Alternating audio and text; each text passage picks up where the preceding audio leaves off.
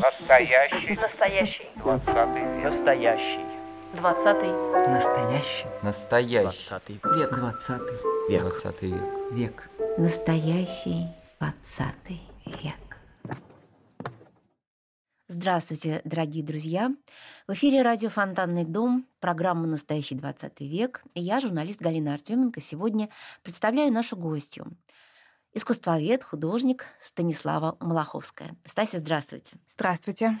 В 2021 году у нас в музее состоялась выставка Натана Альтмана, и портрет Ахматовой покинул стены Русского музея и был здесь у нас на выставке. И здесь же Стася проводила свои индивидуальные авторские экскурсии, потому что история ее семьи тесно связана и с именем Натана Альтмана, и с историей 20 века.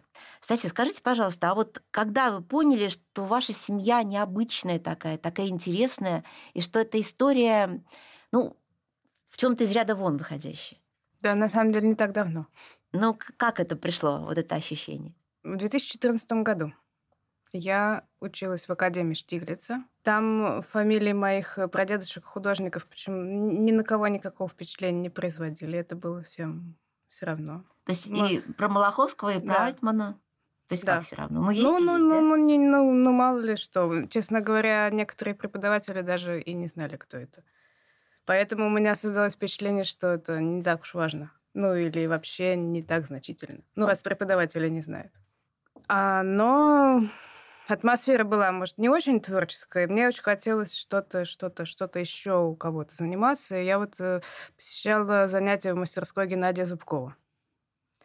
Он продолжал традиции русского авангарда, он ученик Владимира Стерлигова. Мы изучали там кубизм, импрессионизм, постимпрессионизм, значит, какие-то супрематические принципы Малевича, цветовую гамму Матюшина. И там была действительно очень творческая, интересная компания молодых э, художников, искусствоведов, кто вот этим интересовался. И была одна девушка, журналист, искусствовед э, Елизавета Матвеева, которая в тот момент писала магистрскую диссертацию. Вот она своей темой выбрала Генхук, э, Институт художественной культуры, который организовал Малевич. И в нем также принимал участие и Альтман, и как организатор, и как преподаватель, и как эм, руководитель первого в России музея современного искусства. И вот она, э, в частности, писала и про Альтмана тоже, и поделилась со мной каким-то материалом. Говорит, это же твой прадедушка.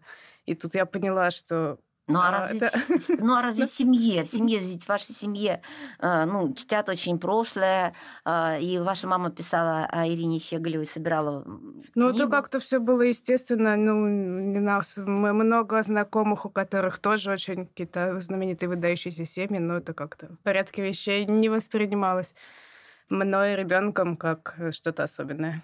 Ну, для меня, например, особенная история, вот из ряда вон выходящая, это история как раз э, фактически спасения вашего дедушки и вашей двоюродной бабушки, да, вот во время большого террора семьей Альтмана.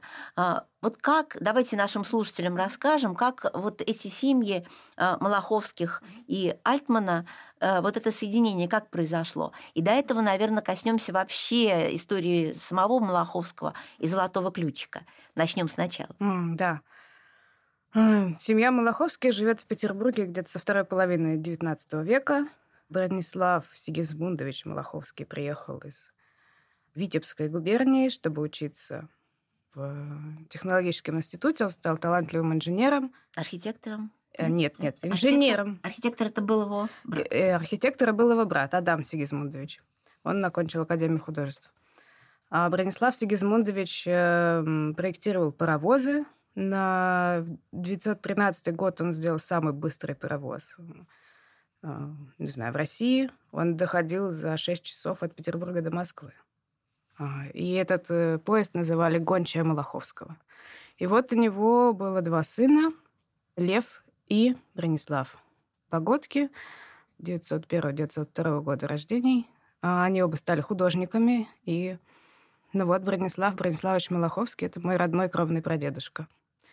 А, ну, круг такой был общение, что дача была где-то на Финском заливе, ходили в гости и к Репину в Пенаты. Значит, мать Бронислава и Льва, ее звали Екатерина Андреева, у нее было две сестры, Цицилия Аделаида. Так вот, сестра Аделаида стала очень знаменитой оперной певицей, выступала в Берлине, потом поселилась в Стокгольме, и там была примой Королевского оперного театра. Вот она вдохновляла очень Илью Репина, он трижды ее писал. И у них было такое интересное общение, они переписывались. И в одном из писем Репин спрашивает, ну а как там э, успехи в рисовании у Бронислава? Вот такая была компания. А когда, значит, Бронислав окончил э, архитектурный факультет в Академии художеств Хутымас, там это все названия менялись, но суть оставалась. Но ему очень нравилось заниматься графикой, карикатурами. Даже на архитектурных проектах он рисовал э, стафажей, но таких похожих на разных преподавателей, на сокурсников. Все друг друга узнавали, смеялись, и это было очень забавно. Но он не очень много работал в области архитектуры, но очень интенсивно работал в, э, в журнальной графике, журналы «Смехач», «Ревизор», «Чиш и Ёж». Э, его рисунки есть в самом первом номере журнала «Костер». И постепенно он двигался к книжной графике и был дружен с семьей Алексея Толстого. Они же жили где-то рядышком, да? Нет, не просто жили рядышком, а у Алексея Толстого была квартира на Ждановке – Малый проспект Петроградки 1, дробь 3. А, и вот в 28 году он переезжает в Царское село, а вот эта квартира, ну, видимо, она была какая-то, что ли, может, служебная, выделенная государством. В общем, он ее передает семье Малаховских. И они там поселились. И до 1937 года там жили. А Бронислав женился на такой знаменитой петербургской красавице Марии Тернавцевой – у нее была сестра Ирина. Тоже красавица. Э, тоже красавица. И, э, значит, у Брониславы и Марии родились двое детей. Екатерина старшая и Дмитрий Валентин младший, мой родной дедушка. Дмитрий Валентин, важно подчеркнуть, почему домашнее имя было Валентин. Как мне рассказывал дедушка, значит, мать вытащила из шапки просто э, ну, бумажку с именем Дмитрий. Вот так она решила а, то есть, когда Вопрос с именем. Младенца. Да, да. А, но э, сестра Ирина, ну, хотя она тогда еще не была его приемной мамой, но, видимо, она всегда принимала какое-то горячее участие в его воспитании, даже вот начиная с младенчества. И когда она узнала, что сестра так назвала таким простым именем своего сына, сказала, что это никуда не годится. Конечно, нужно назвать Валентином в честь их отца и в честь их брата, который погиб гражданскую войну. А отец был знаменитым философом, известно. Да, отец был знаменитым философом. На тот момент он находился в ссылке. Он 20 лет пробыл в ссылке. Валентин Тернавцев. Валентин Александрович Тернавцев.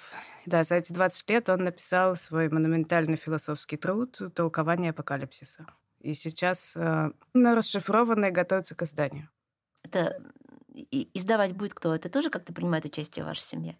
Э, ну, именно расшифровкой э, и какой-то интерпретацией занимаются специалисты, вот именно религиоведы. Ну, там, на самом деле, очень сложный философский текст, там масса каких-то греческих терминов. Там вступительное слово с его биографией и, ну, какие-то архивные материалы, да, мы поделились, и я рисую к этому иллюстрации. Так что мы в этом принимаем участие, да. А Ирина, в свою очередь, ведь вышла как раз замуж за Альтмана. Да, я к этому подхожу. Да. Значит, эм, она сказала, что ну раз уже по паспорту будет Дмитрий, значит, крестить надо обязательно Валентином. И так что mm-hmm. в крещении Валентин, и в семье вот так и только называли Валечка. Ирина тоже была красавицей.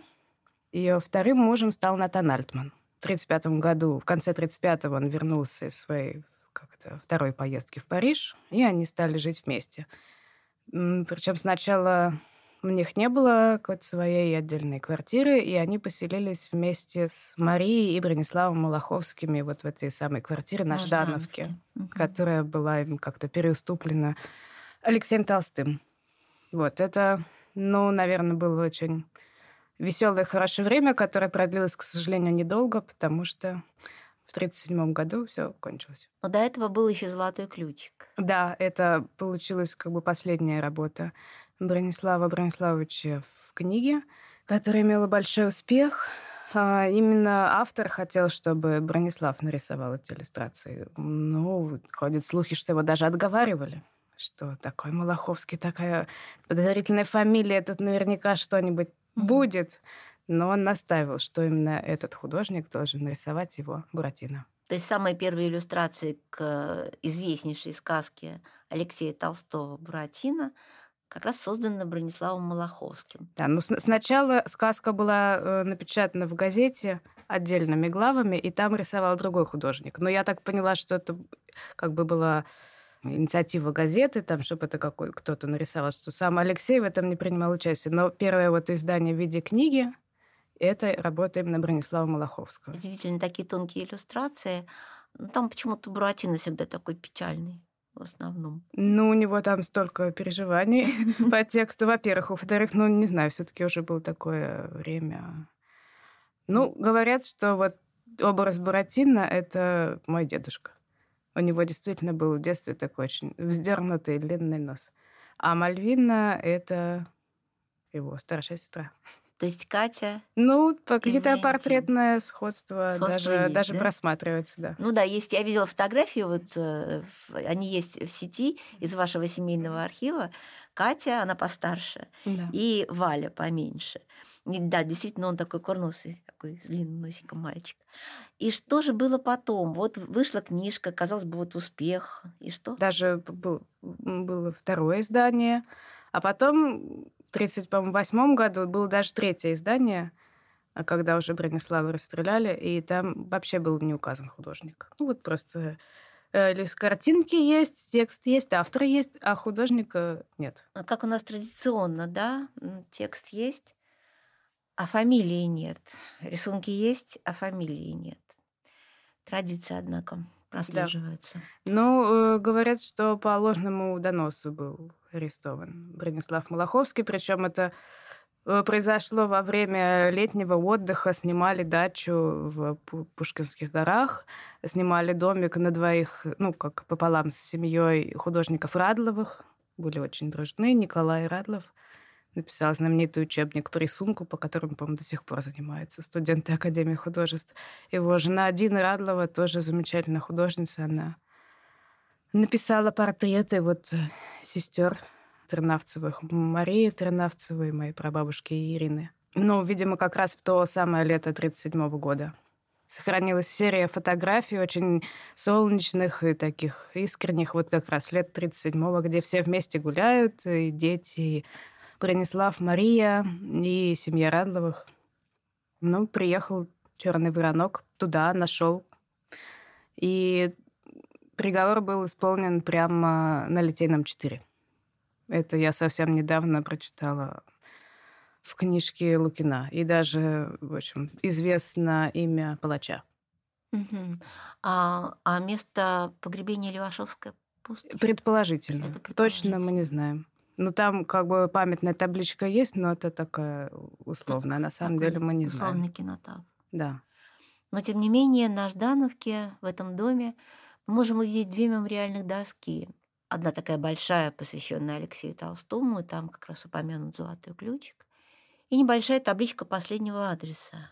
Ваша семья была инициатором да, установки? Активная художественная общественность была инициатором установки. Мы только поддержали эту идею. И когда открывали табличку, э, сделали прямо там на улице импровизированную выставку из фотографий его работ. Вот на Мольбертах это было, по-моему, летом или весной. Ну, очень много людей пришли посмотреть, послушать, поддержать. А, нет, инициатором установки таблички выступила художник Светлана Иванова. Ну, она нас разыскала и вот э, пробила эту идею вот, значит, в обществе угу. мемориал.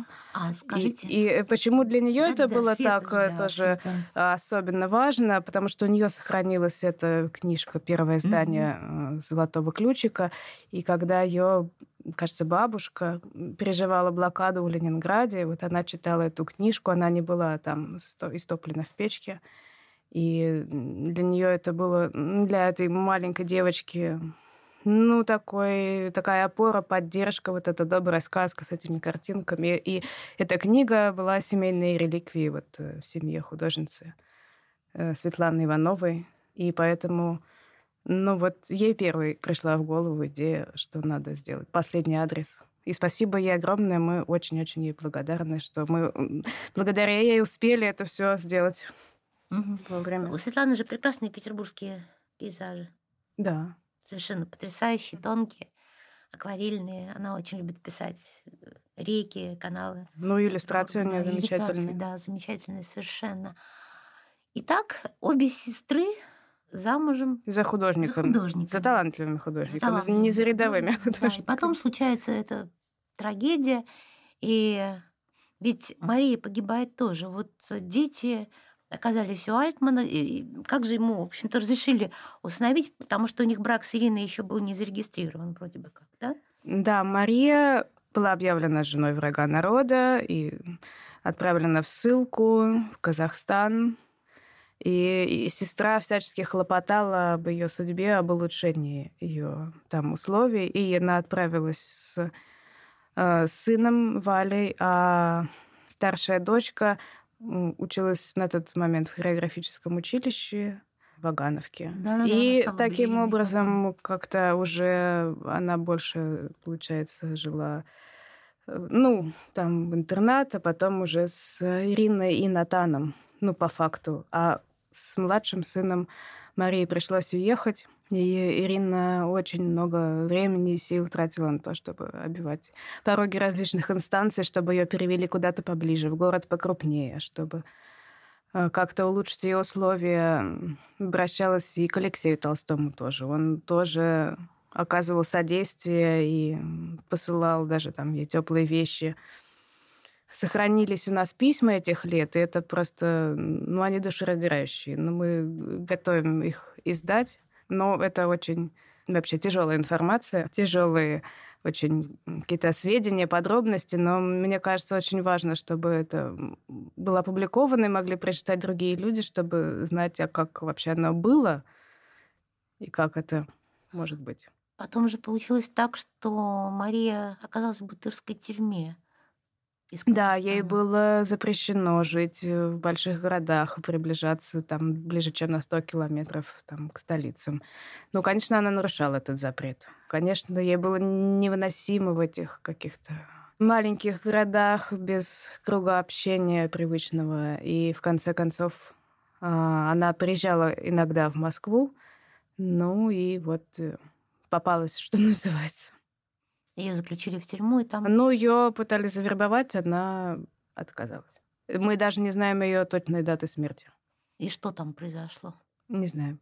Просто ее не стало в бутырской тюрьме. Да. А Валентин, он тогда у кого был? Ну, уже, конечно, у Ирины. А что касается вот усыновления, прям вот э, там, что официально было по документам, у Альтмана была жена первая, Ирина Радчик-Дега, с которой они поженились в Париже, с которой у них был совместный сын, который умер младенцем. И потом Альтман приехал в Союз, и Ирина Радчик-Дега тоже приехала в Союз. Он хотел с ней развестись, но она не давала ему развод. Она хотела выкуп. Она требовала, чтобы Альтман купил ей квартиру в Москве. Ну а как ее история с контрактом в США? Ну, она в конце концов оказалась в Москве все равно. И ну, долгие годы Альтман и Ирина уже Щеголева жили ну, неофициально в гражданском браке, да? потому что первая жена не давала развод. Он, собственно, собирал деньги, чтобы ей вот выплатить за развод. В конце концов, семь с половиной тысяч рублей были уплачены, как требовала балерина.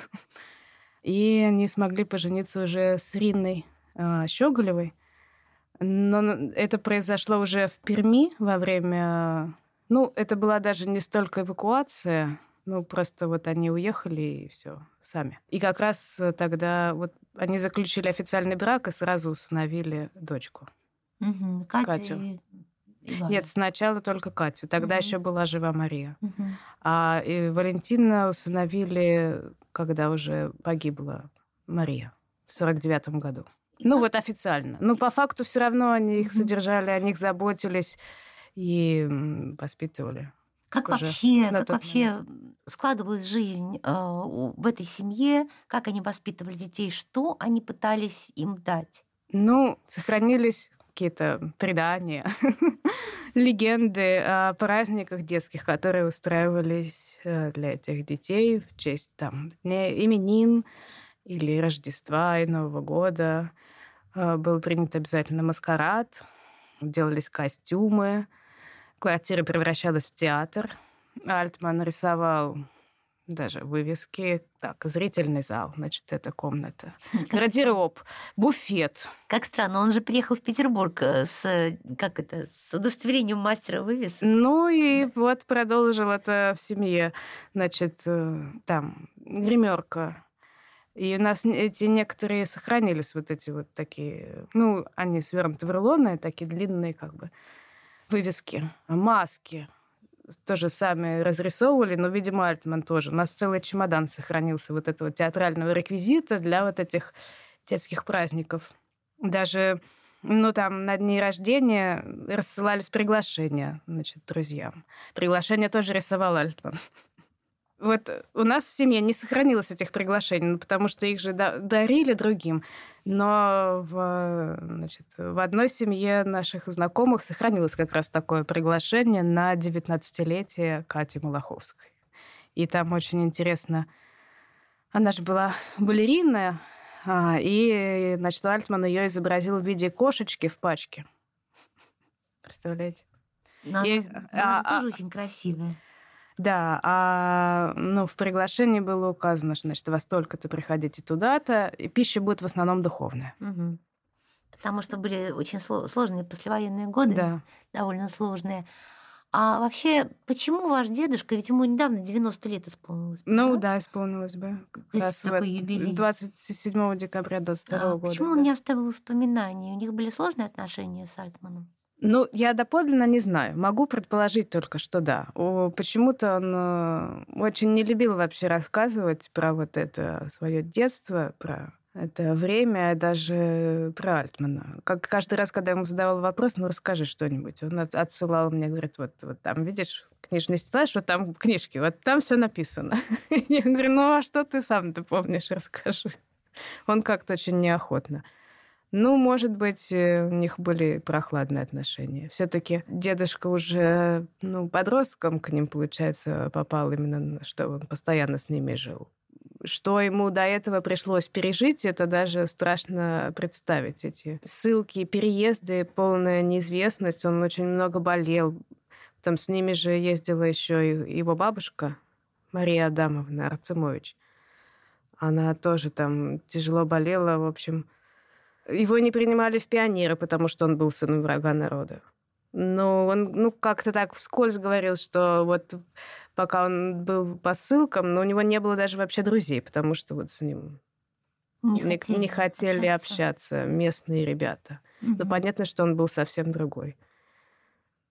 Он был очень худой, ну, все время не хватало там буквально еды. Ну, вот и что он мне там говорил, ну, что Альтман его называл Валька Шпрот. Мгм. Может, его это обижало как-то? Возможно. Но вот Катю он рисовал несколько раз, Альтман. А с дедушкой мы нашли всего один рисунок, где, ну, он даже больше похож на карикатуру, этот рисунок, потому что, ну, такой вот абсолютно худой мальчишка, просто кожа до кости, с таким действительно вытянутым носом, ну так, довольно остро. Даже, может, немножко обидный такой портретик карандашный. А Альтман подписывал все-таки ему книги или нет? С иллюстрациями своими? Ну, да, конечно, он делал ему подарки. Вот сохранилось э, несколько экземпляров таких книг, которые Альтман ему ударил, ну, видимо, на праздники, там, ко дню рождения как раз.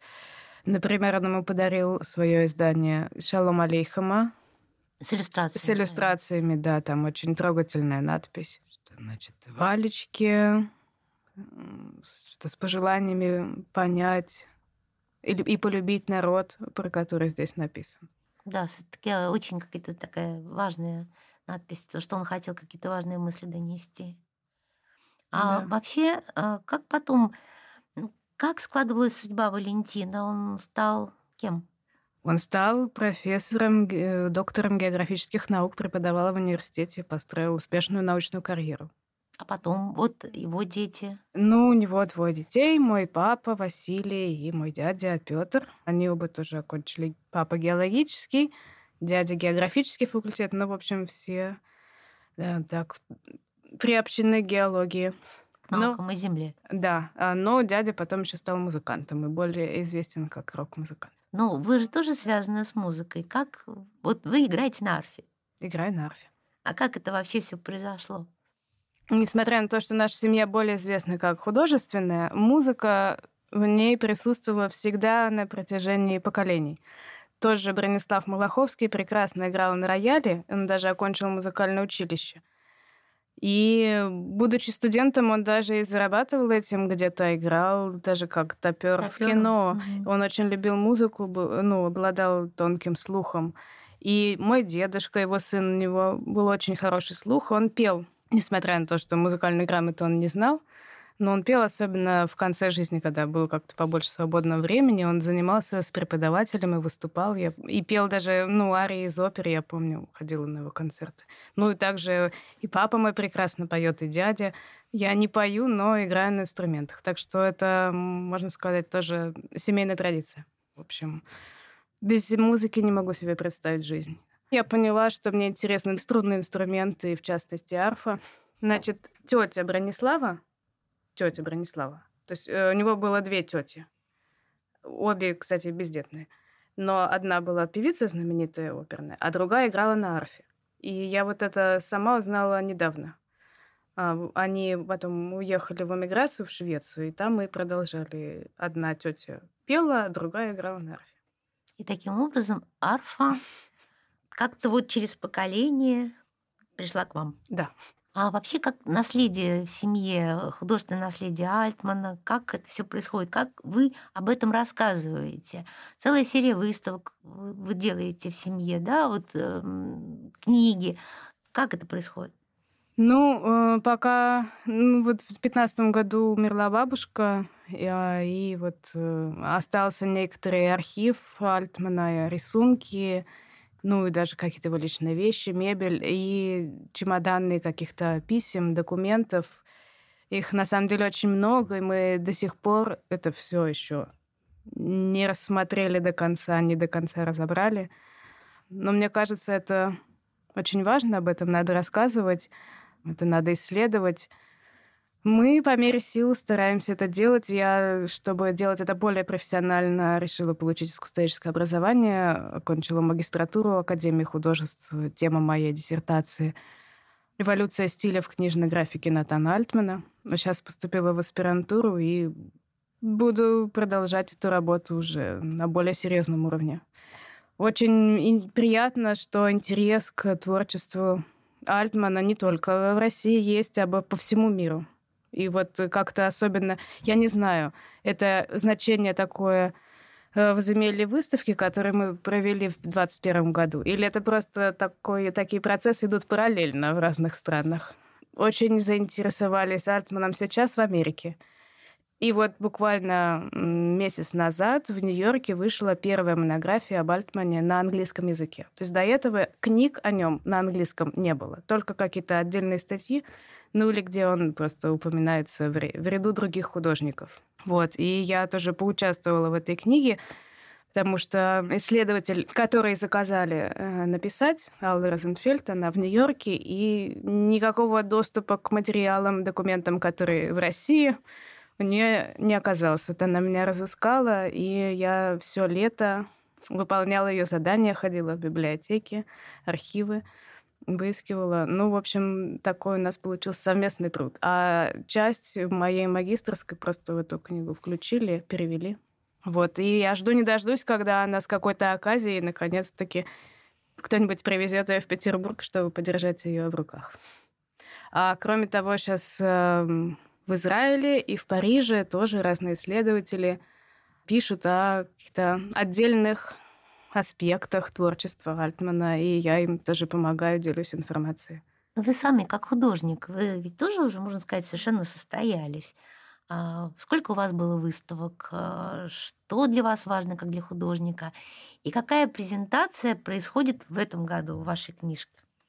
Выставок персональных у меня было, наверное, около 15, а я даже уже, честно говоря, перестала считать. Вот сейчас у меня прямо идет персональная выставка детских иллюстраций в деревне Извара в Ленинградской области. Там усадьба, музей-усадьба Николая Ре- Рериха, и рядом с усадьбой культурный центр, посвященный Рериху. И вот там у меня сейчас выставка иллюстраций к детским сказкам разным.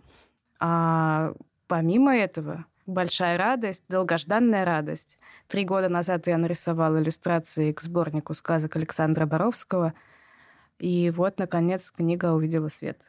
Я даже не знала, что баровские книжки, э, сказки И сочиняют. это у него такое хобби. Но он- у него классно получается. Вот он 9 сказок написал. Это вот я то, что нарисовала, это как раз сборник всех его сказок. Очень талантливо он пишет. э, И, конечно, включает да, какие-то элементы истории искусств. В общем, это во всех отношениях интересная и полезная книжка. На сборник называется «Золушка-злушка» по названию одной из сказок. Золушка-злушка. «Золушка-злушка». То есть там она совсем другая. Э, «Золушка» наоборот.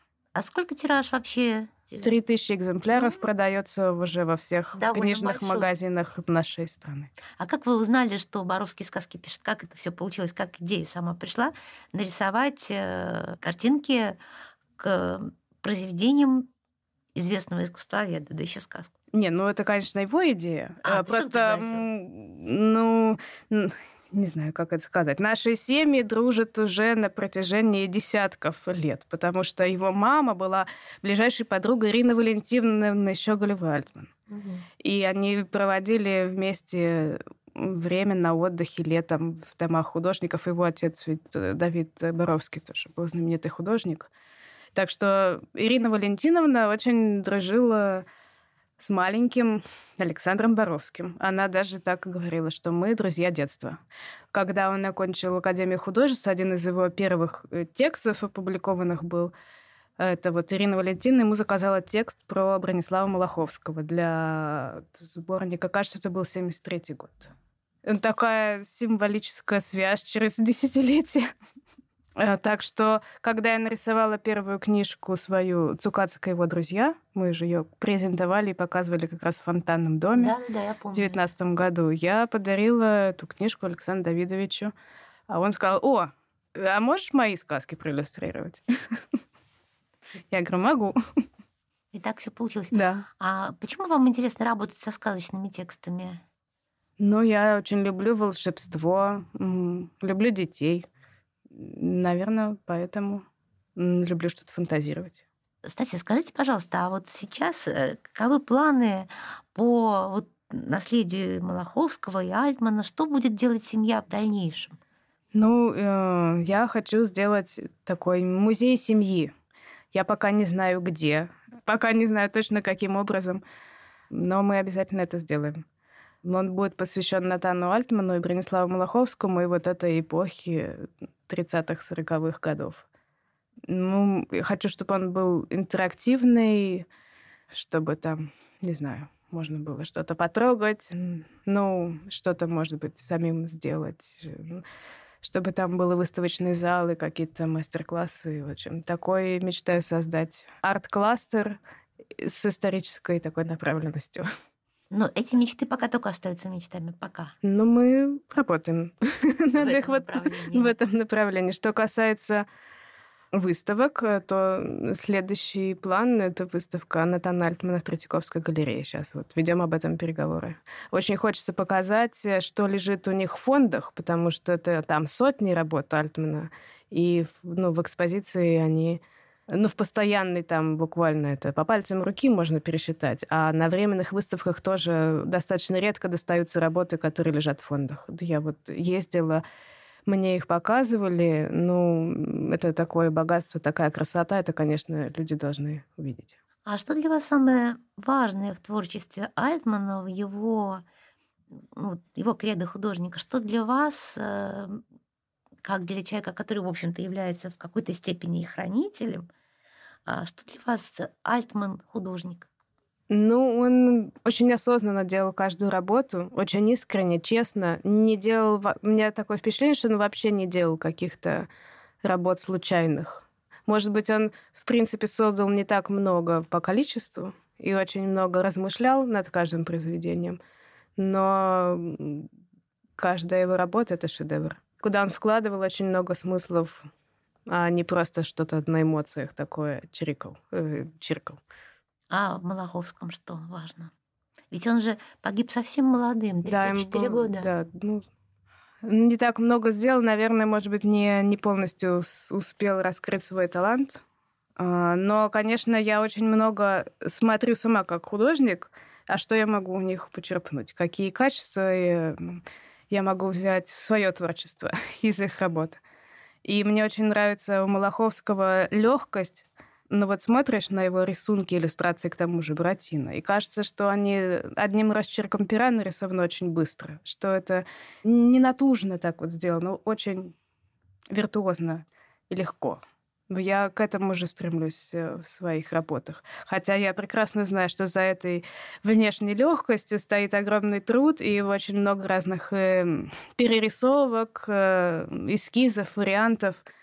Но вот это, наверное, самое главное, такая легкость. Спасибо большое, Стася. Э, итак, у нас сегодня в гостях была Станислава Малаховская, человек, в семье которой вот сплелись две истории двух художников. Бронислава Малаховского и Натана Альтмана. Большое спасибо вам, что вы к нам пришли. И надеемся, что книжку со сказками, с вашими картинками мы тоже представим у нас в музее. Обязательно. Спасибо. Спасибо большое за приглашение. Всего доброго.